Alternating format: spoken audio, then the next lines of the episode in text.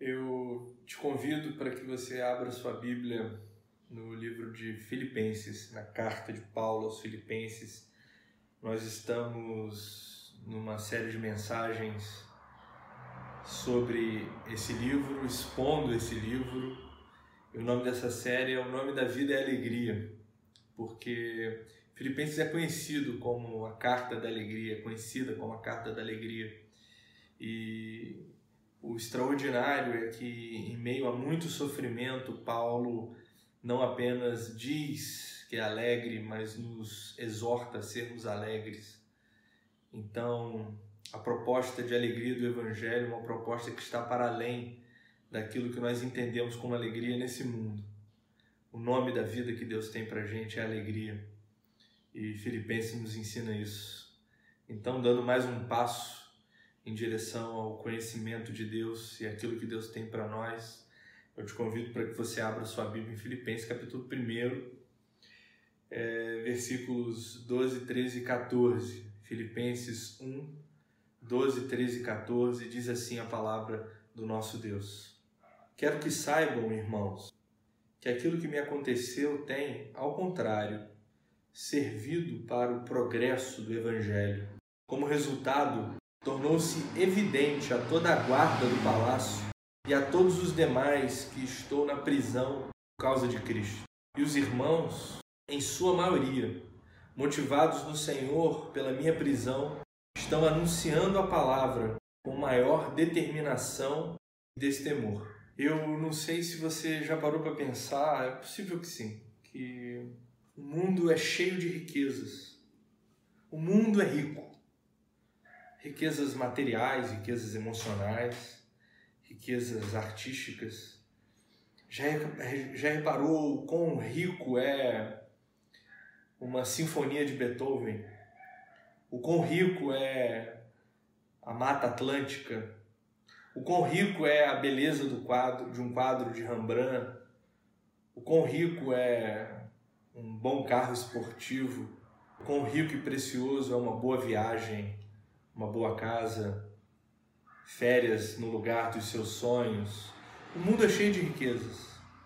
Riquezas que mostram beleza, riquezas que nos dão conforto, riquezas de luxo, riquezas intelectuais. O quão rico é a filosofia dos gregos, o quão rico é o pensamento humano, o quão rica e bela é a matemática. Quando nós olhamos para o céu, percebemos quão rico é o universo à nossa volta. Só que não há nada mais rico e precioso, não há nada mais caro do que o Evangelho de Jesus.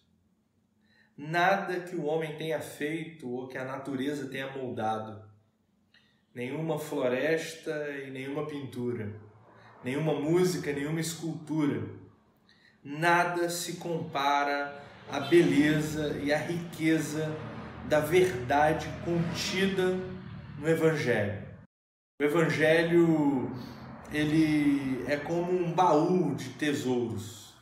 Quando você o abre, você acaba descobrindo que as riquezas do Evangelho vêm uma sobre a outra e uma sobre a outra, porque ele traz verdade sobre a vida, verdade sobre além da vida, verdade sobre a morte, verdade sobre aquilo que é bom e aquilo que é ruim, verdade sobre aquilo que nós podemos contemplar e aquilo que nós não podemos contemplar. O Evangelho é a riqueza das riquezas. O Evangelho é aquilo que de mais precioso Deus deixou nessa terra, Deus deixou nesse universo. E uma das coisas que eu acho mais maravilhosas no Evangelho é que quando ele fala, quando nós o escutamos, o Evangelho revela para nós que a vida humana, a vida natural, a vida nesse mundo, ela está para muito além daquilo que nós podemos ver e contemplar. Uma das coisas mais maravilhosas do Evangelho é que ele nos ensina que a vida é apenas um palco e que por trás desse palco existe uma realidade ainda maior. O Evangelho nos ensina que o desenrolar da história se dá para muito além do que forças humanas em embate umas com as outras. A vida e a história se dão muito mais, com muitas outras explicações, além do jogo de poder humano que faz com que a roda da vida gire. A vida é muito mais do que aquilo que nós podemos ver, a vida é muito mais do que aquilo que nós podemos compreender. A vida está para além da razão.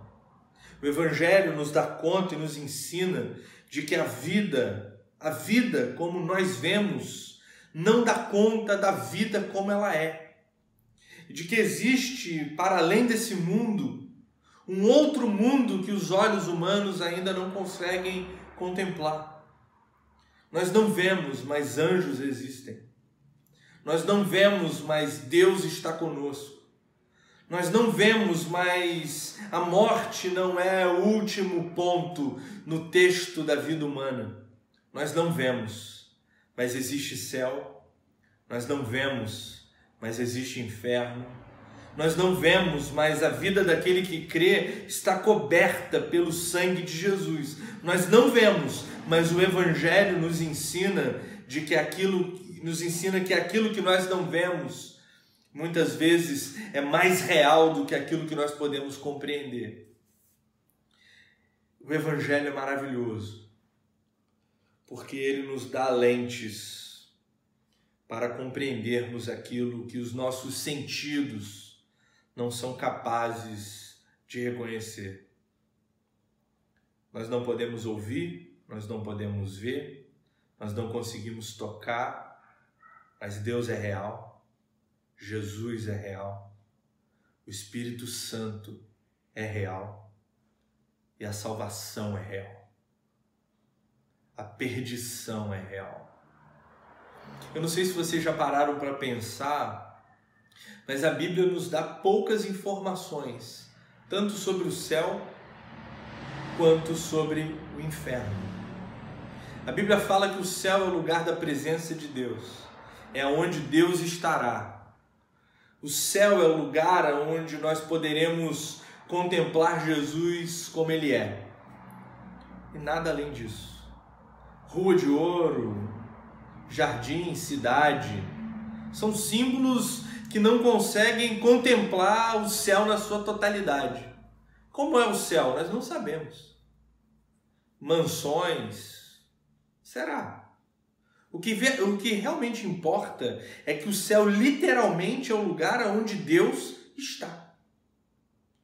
Da mesma maneira, nós não conseguimos contemplar como de fato é o inferno. Jesus fala em choro e ranger de dentes, fala, fala num fogo que não se apaga, mas co como é o inferno? A gente não sabe. A única coisa que a gente sabe é que o inferno é o lugar onde Deus não está. O inferno é um lugar onde Deus não pode ser percebido e aonde a sua ação não pode ser contemplada. O que significa que, para mim, a Bíblia não dá conta do que é céu, nem dá conta do que é inferno. Ela não nos ensina o que é céu por completo, o que é inferno por completo, porque talvez a vida humana não seja capaz de compreender sobre céu e inferno. A nossa carne talvez não suporte a verdade da beleza do céu. O nosso corpo, como ele é, finito, falho, que um dia será devorado pela terra, da onde ele saiu, não tem força suficiente para contemplar a beleza do céu. E o nosso corpo, finito e falho, também não consegue contemplar os horrores do inferno. O que, os, o, que os o que o Evangelho nos traz é que céu e inferno são reais. E a gente não tem o direito de se esquivar dessa verdade. E se céu e inferno são reais e existe um mundo que não pode ser contemplado, mas pode ser percebido pela fé, Então, pregar o Evangelho que nos retira do inferno, o inferno que de tão horrível não pode ser contemplado e nos leva para o céu, um céu de tão belo que não pode ser alcançado pela mente humana, nem pela beleza humana. Se isso tudo é real e o Evangelho nos transporta de um lugar para o outro, então a pregação do Evangelho é urgente. A pregação do Evangelho é muito mais do que necessária a pregação do Evangelho é fundamental, porque todo aquele que um dia foi alcançado pelo Evangelho não tem o direito de se calar diante de uma mensagem que é capaz de transformar a existência humana e de toda a criação.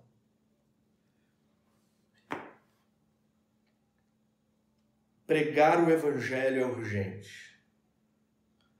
O inferno é real. O céu é real. A Bíblia não diz e talvez não seja possível a carne conviver com essas verdades, mas o fato é que elas são reais. E o, o chamado do Evangelho é um chamado para arrependimento e adesão a Jesus. O Evangelho, quando fala, ele nos chama para sairmos do inferno.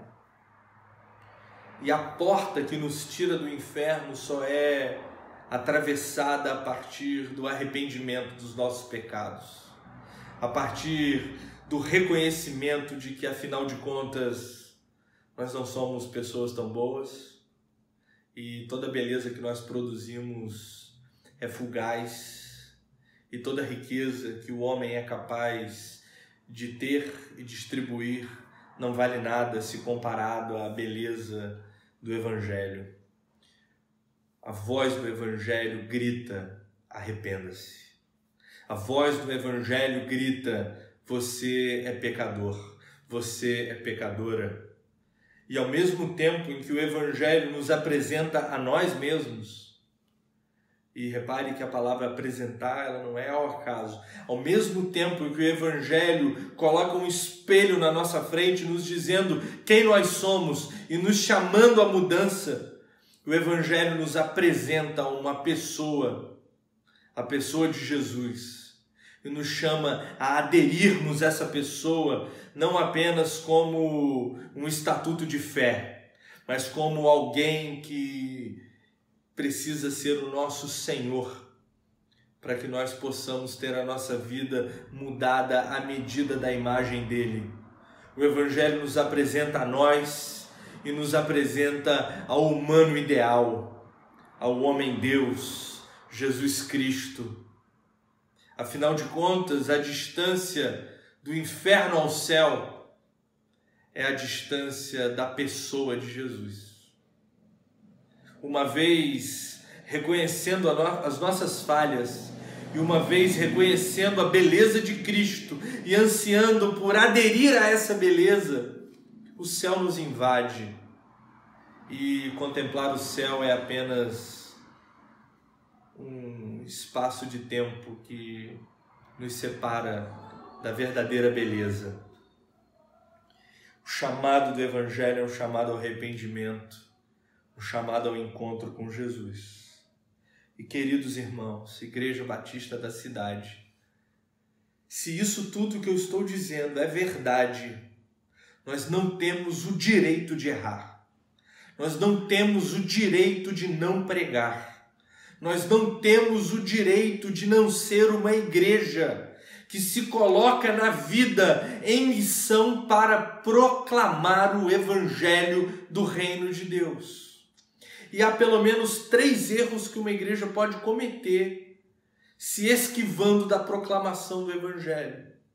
O primeiro é que nós podemos vacilar e nos tornar uma igreja muda, nos tornar uma igreja calada, nos tornar uma igreja que não proclama o Evangelho, mas vive apenas para ela mesma. Uma igreja que existe apenas nas fronteiras dos seus próprios interesses uma igreja que vive apenas para experimentar a vida que Jesus nos dá para dentro do nosso próprio arraial. E eu confesso a vocês que ser igreja com vocês é maravilhoso. Igreja Batista da cidade é uma das maiores bênçãos que Deus já deu na minha vida. Eu amo vocês e eu amo estar perto de vocês. Eu amo as coisas que nós fazemos junto, eu amo os PGs, eu amo as reuniões, eu amo quando a gente joga bola junto, eu amo, eu amo planejar, eu amo pensar, eu amo quando eu ligo para o Hamiltinho para falar sobre finanças, eu amo, eu amo quando eu ligo para André, para Carlinha para falar sobre a vida da igreja, eu amo conversar com Elias para discutirmos as questões da vida pastoral. Eu amo conversar com cada um de vocês. Eu amo conversar com Eli sobre os retiros. Eu amo falar com o Rogério sobre o audiovisual da igreja. Enfim, eu amo a igreja. E isso é ótimo. É maravilhoso. É maravilhoso eu pregar para vocês, contemplando que amanhã ou depois nós iremos estar juntos de novo. Eu amo. Eu amo estar perto de vocês.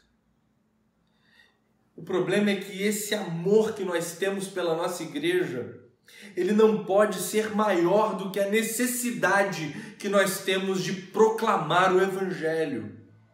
A igreja não é um fim nela mesma. E nós, embora nos amemos e amemos a igreja, não pode ser um fim nela mesma. A igreja existe para sair dela. A igreja existe para uma vida que vai para além dela. A igreja existe para que, existindo a gente nesse conforto em sermos igreja, nós ansiemos para que pessoas se aproximem. Nós ansiemos para que a partir de nós pessoas conheçam o Evangelho. Nós não podemos ser uma igreja que se cala uma igreja que se cala diante da vida, diante da necessidade que a vida tem de ser confrontada com seus infernos pessoais e ser apresentada a beleza do céu de Jesus. Nós não podemos viver para nós mesmos. Nós temos que desejar fazer muitos retiros mas para que cada vez mais, mais pessoas frequentem os nossos retiros, porque mais pessoas se encontraram com Jesus. Nós temos que ansi é, ter é, desejos profundos de termos um templo ainda maior, para que mais pessoas se acheguem, de termos mais pequenos grupos, para que mais pessoas ouçam a palavra não por um desejo megalomaníaco de sermos uma igreja gigantesca. Se formos uma igreja gigantesca, ótimo. O que nós queremos é ser uma igreja que proclama. E não se iludam, irmãos, uma igreja que proclama é uma igreja que pessoas se achegam. Porque quando a voz do evangelho é falada, aqueles a quem Deus deseja salvar se aproximam da igreja. Pode ser que as pessoas se aproximem de nós e acabem em outras igrejas. E glória a Deus por isso. O que nos deve entristecer não é pessoas se achegando e pessoas saindo para viver uma vida com Jesus. O que nos deve entristecer é nós nos calando diante da necessidade de falarmos e falarmos alto. Nós não podemos ser uma igreja muda. Nós não podemos também ser uma igreja negligente uma igreja que substitui a pregação do Evangelho de Cristo por outras coisas. Vocês já me conhecem. Se você frequenta a nossa igreja há pouco tempo, você ainda vai me conhecer e vai saber que eu sou apaixonado por justiça social. Eu sou apaixonado por pregar um mundo diferente. Eu sou apaixonado por pregar o evangelho de um reino que não acontecerá depois que a gente morre, mas um reino que acontecerá aqui e agora. Quando nós pregamos essa manifestação poderosa da igreja, que é o sinal, que é a manifestação do reino de Deus.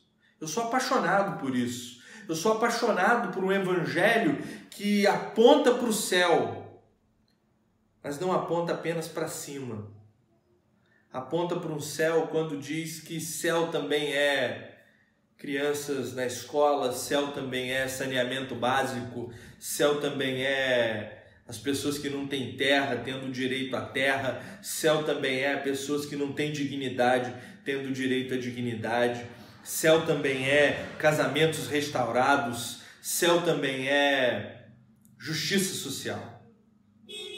Céu é, é vida, é vida de Deus em todas as áreas da vida.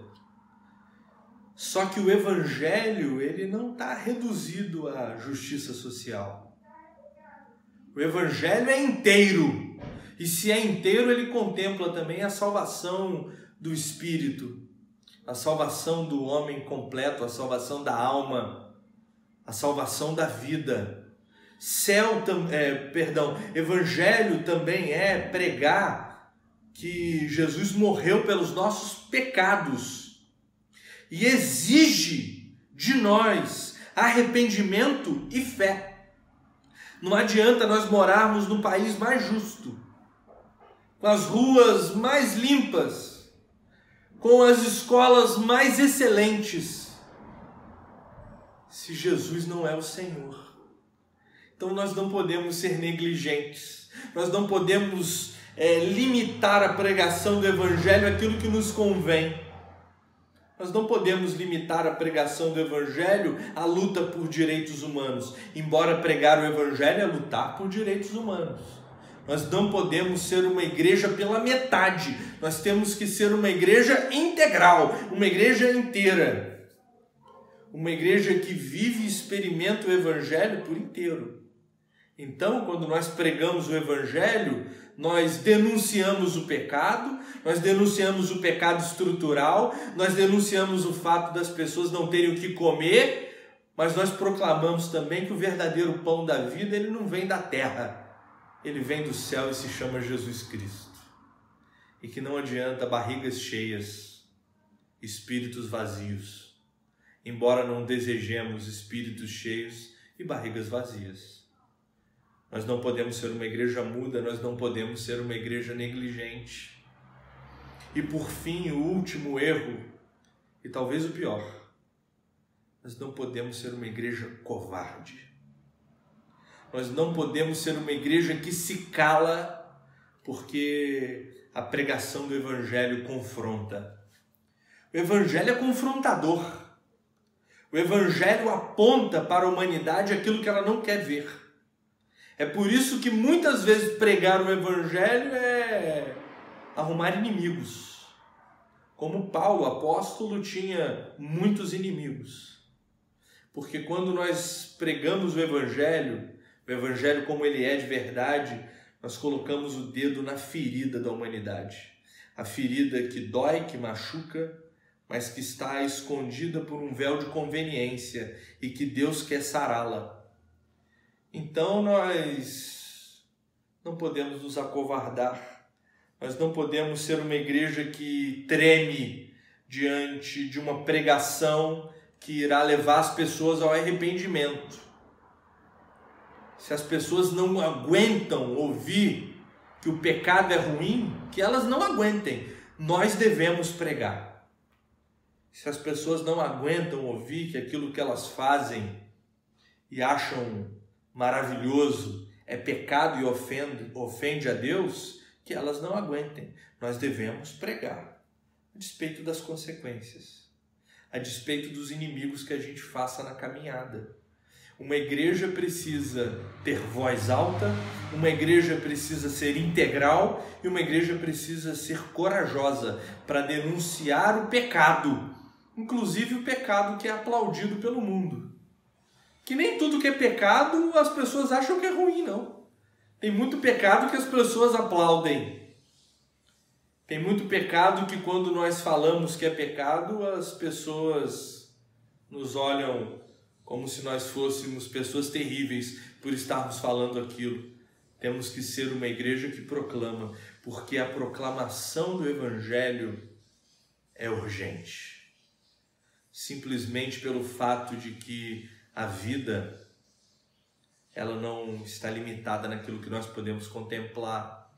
O Evangelho nos ensina que existe uma verdade, uma verdade verdadeira, que só pode ser concebida, só pode ser vista, só pode ser aderida, só pode ser abraçada pela fé. A fé em ouvir o Evangelho. Mas afinal de contas, o que é pregar o Evangelho? Eu confesso a você que eu não acho, não gosto de limitar a mensagem do Evangelho a simplesmente levar as pessoas para o céu.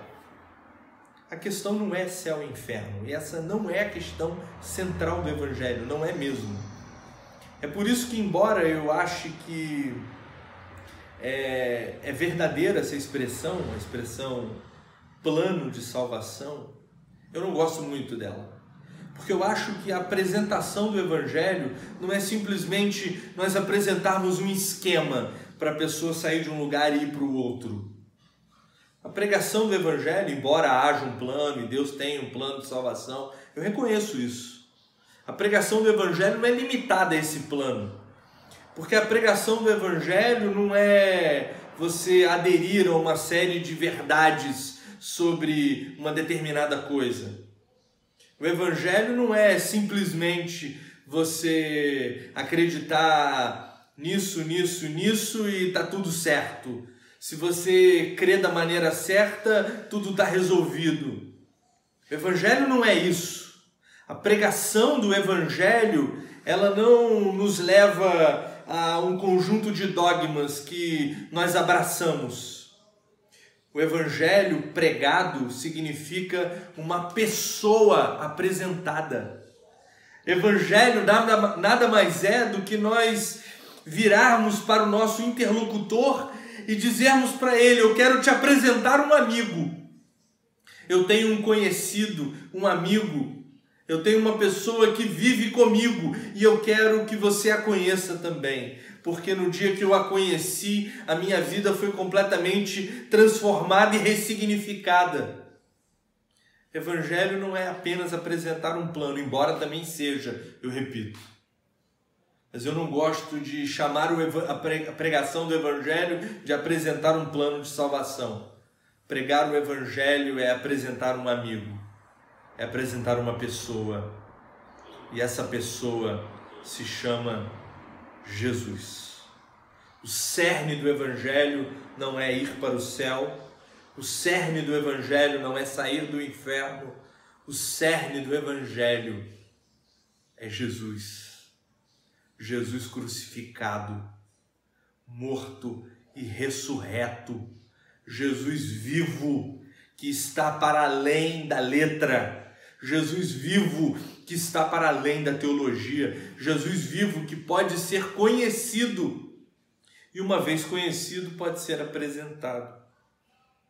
Nós somos profundamente afetados pela pessoa de Jesus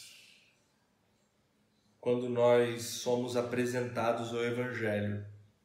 E uma vez afetados pela pessoa de Jesus, proclamá-lo se torna natural pois uma vez que nós nos encontramos com Jesus, ele nos afeta a ponto de que a nossa vida passe a espelhar a vida dele. O que significa que proclamar o Evangelho não está limitado ao púlpito. Proclamar o Evangelho não está limitado ao folheto. Proclamar o Evangelho não está limitado a você colocar um louvor alto na sua casa para o seu vizinho ouvir. Proclamar o Evangelho é viver a vida, uma vez que a vida vivida é a vida de Jesus em nós. Porque a gente não precisa de estratégia para pregar o Evangelho. Embora estratégia é boa, estratégias são ótimas. Eu mesmo prego num púlpito e prego o Evangelho. Se você desejar, você deve entregar folheto, isso é ótimo. E colocar louvor para as pessoas ouvirem é maravilhoso. Só que a pregação do Evangelho não é só isso. A pregação do Evangelho é a vida vivida do jeito que Jesus vive a vida.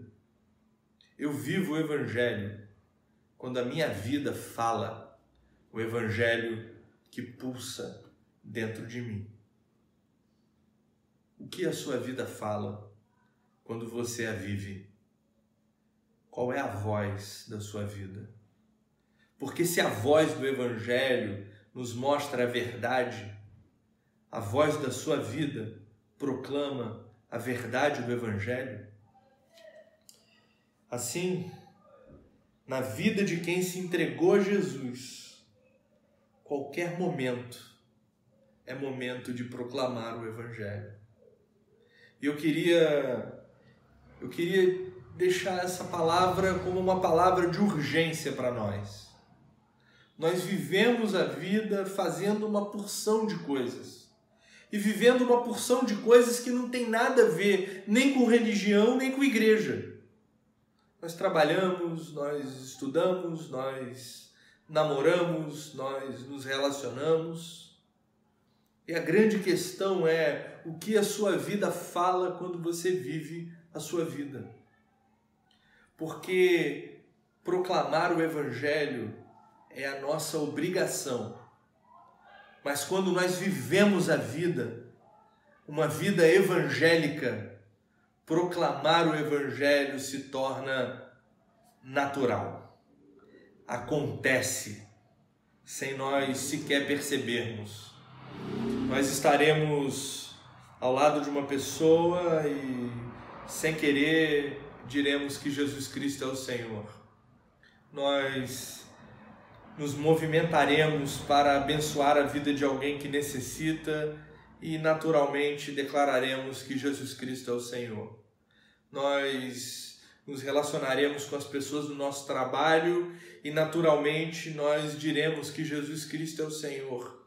E essas pessoas verão que Ele é o Senhor mesmo quando contemplarem a nossa vida servindo ao Senhor que ela proclama. Então, pregar o Evangelho é urgente, tão urgente quanto viver o Evangelho que um dia nos alcançou. Então, diante disso, há dois momentos na vida de todo ser humano em que o Evangelho grita alto. Eu sei que lá no teu trabalho, na tua escola, você vivendo prega o Evangelho. Mas existem dois momentos na vida de todos nós em que o Evangelho grita, em que a vida grita. E se Jesus está conosco, eu espero que a sua vida grite o Evangelho. O primeiro momento são os momentos de felicidade. Quando a nossa vida vai bem, a nossa vida grita. Já houve quem dissesse uma verdade, eu não tenho certeza de quem disse, que se nós quisermos conhecer uma pessoa de verdade, basta que nós demos poder a essa pessoa. Uma pessoa com poder sempre se mostra quem é. Quando nós estamos felizes, quando tudo vai bem, quando a vida vai de vento em popa, e como diz a música do Vencedores por Cristo, de vento em popa, o sol por cima, embaixo o mar. Quando está tudo bem, a nossa vida grita. Eu conheço uma pessoa que tem muito poder. E é uma pessoa que eu conheço na intimidade. Eu frequento a casa dela, a gente está junto. E essa pessoa, ela é cristã. E ela é muito poderosa.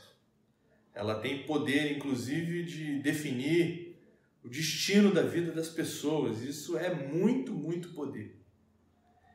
E como eu conheço ela na intimidade, eu vejo como, elas, como essa pessoa responde às questões da vida. Eu vejo quando ela é confrontada e de que maneira ela responde aos confrontos.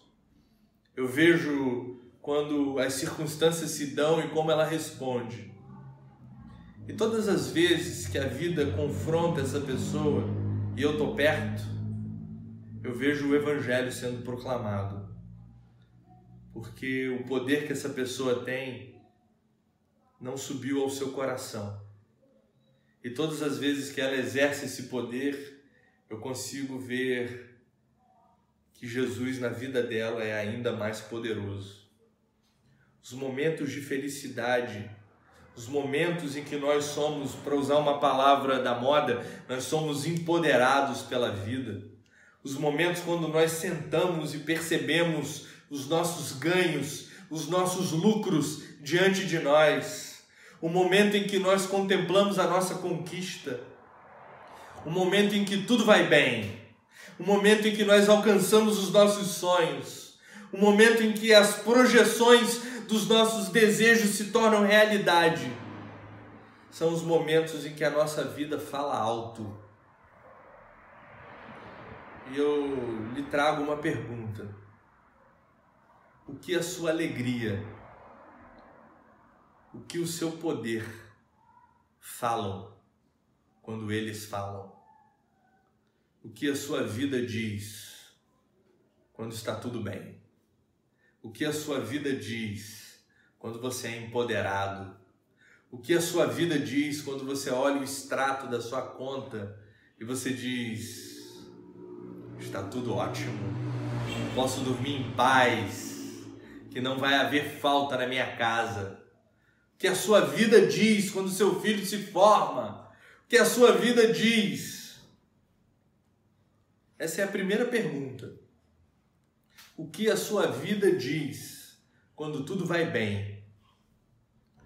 Mas há um segundo momento. Há um segundo momento da vida em que a vida fala alto. É quando nós somos afetados pela dor. Quando nós somos marcados pela limitação. Quando nós carregamos nos braços os nossos prejuízos que a sua vida diz quando a sua dor fala. O texto que nós lemos eu releio. Quero que saibam, irmãos, que aquilo que me aconteceu tem ao contrário servido para o progresso do Evangelho. Como resultado, tornou-se evidente a toda a guarda do palácio e a todos os demais que estou na prisão por causa de Cristo e os irmãos, em sua maioria, motivados no Senhor, pela minha prisão, estão anunciando a palavra com maior determinação e destemor. Paulo estava sofrendo a profunda dor de ter a liberdade cerceada, a profunda dor de ter a sua carne torturada, a profunda dor de ter o seu emocional abatido e quando as dores de Paulo gritaram, que as pessoas à sua volta ouviram, foi que Jesus Cristo é o Senhor. Foi que Jesus Cristo é o Senhor. Eu lhes contei de um amigo que tem poder, e quando exerce poder, ele deixa transparecer o poder de Cristo e a própria servidão dele a Jesus, o próprio coração dele servo a Jesus. Eu queria lhes contar também sobre uma pessoa que eu conheci, uma pessoa que já está na glória de Deus. E tinha muito, muito, muito. Foi uma pessoa muito rica, rica de muitas coisas. E também perdeu muito, muito e muito perdas que vão para muito além da, da perda material. E essa pessoa, no fim da vida, quando falava de Jesus para mim, quando falava de Deus para mim, falava de Deus e Jesus como o amado da sua vida. Ela me inspirou, porque eu conhecia suas dores, eu conhecia bem os seus prejuízos, e nunca vi sair da boca dela uma palavra contra Deus. Porque as dores dela gritavam. Porque as dores gritam. Mas quando essas dores gritavam, elas gritavam que também Jesus Cristo é o Senhor. E eu não estou querendo apresentar uma utopia barata a você. Momento de dor é momento de choro. Momento de dor é momento de dúvida. E muitas vezes nós, em meio a muita dor, nós duvidamos, nós levantamos a nossa voz contra Deus, nós questionamos, e Deus entende tudo isso. Deus não é um Deus tirano, um Deus tirano, um Deus sádico, um Deus que exige de nós aplausos em meio a lágrimas. Deus não é assim. Deus sabe que o choro dura uma noite. Porque a gente gosta de dizer que a alegria vem pela manhã, mas esquece que Deus também sabe que o choro dura uma noite. Então, se a vida lhe abateu, se você tropeçou, chorar faz parte, duvidar faz parte.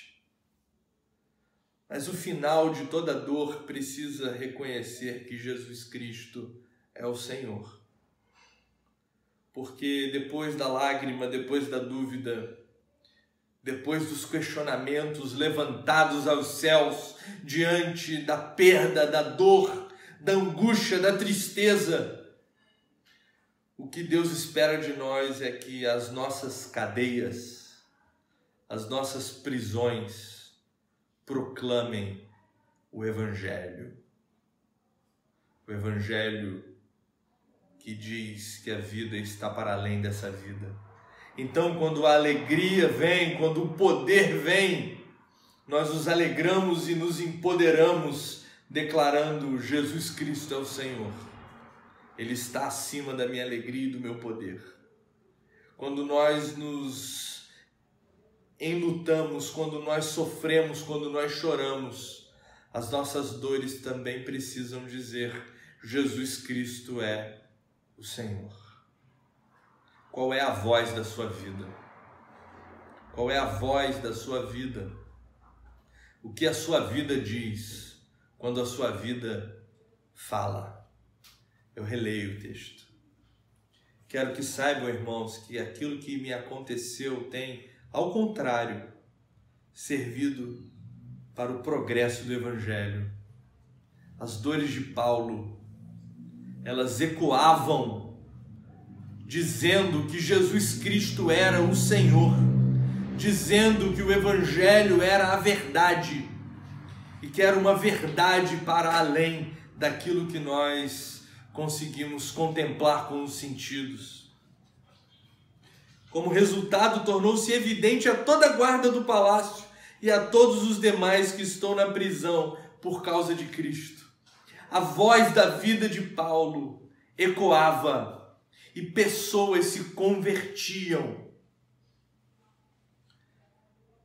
E os irmãos, e os convertidos, e os irmãos, e os irmãos, em sua maioria, motivados no Senhor pela minha prisão. É interessante que as dores de Paulo faziam com que Deus motivasse os irmãos estão anunciando a palavra com maior determinação e destemor. Qual é a voz da nossa vida? Qual é a voz da nossa alegria? Qual é a voz da nossa dor?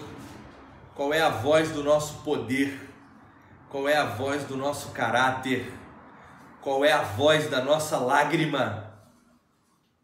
Meu desejo e a oração que eu farei é que quando a nossa vida levantar a voz, seja uma voz de júbilo, seja uma voz de tristeza, que as pessoas ouçam em alta voz que Jesus Cristo é o Senhor, para a glória de Deus. Que as suas alegrias proclamem o Evangelho, que as suas dores proclamem o Evangelho, porque, queridos irmãos, queridas irmãs, Igreja Batista da cidade, não há nada mais rico e precioso do que o Evangelho, assim como não há nada mais urgente e necessário do que o Evangelho.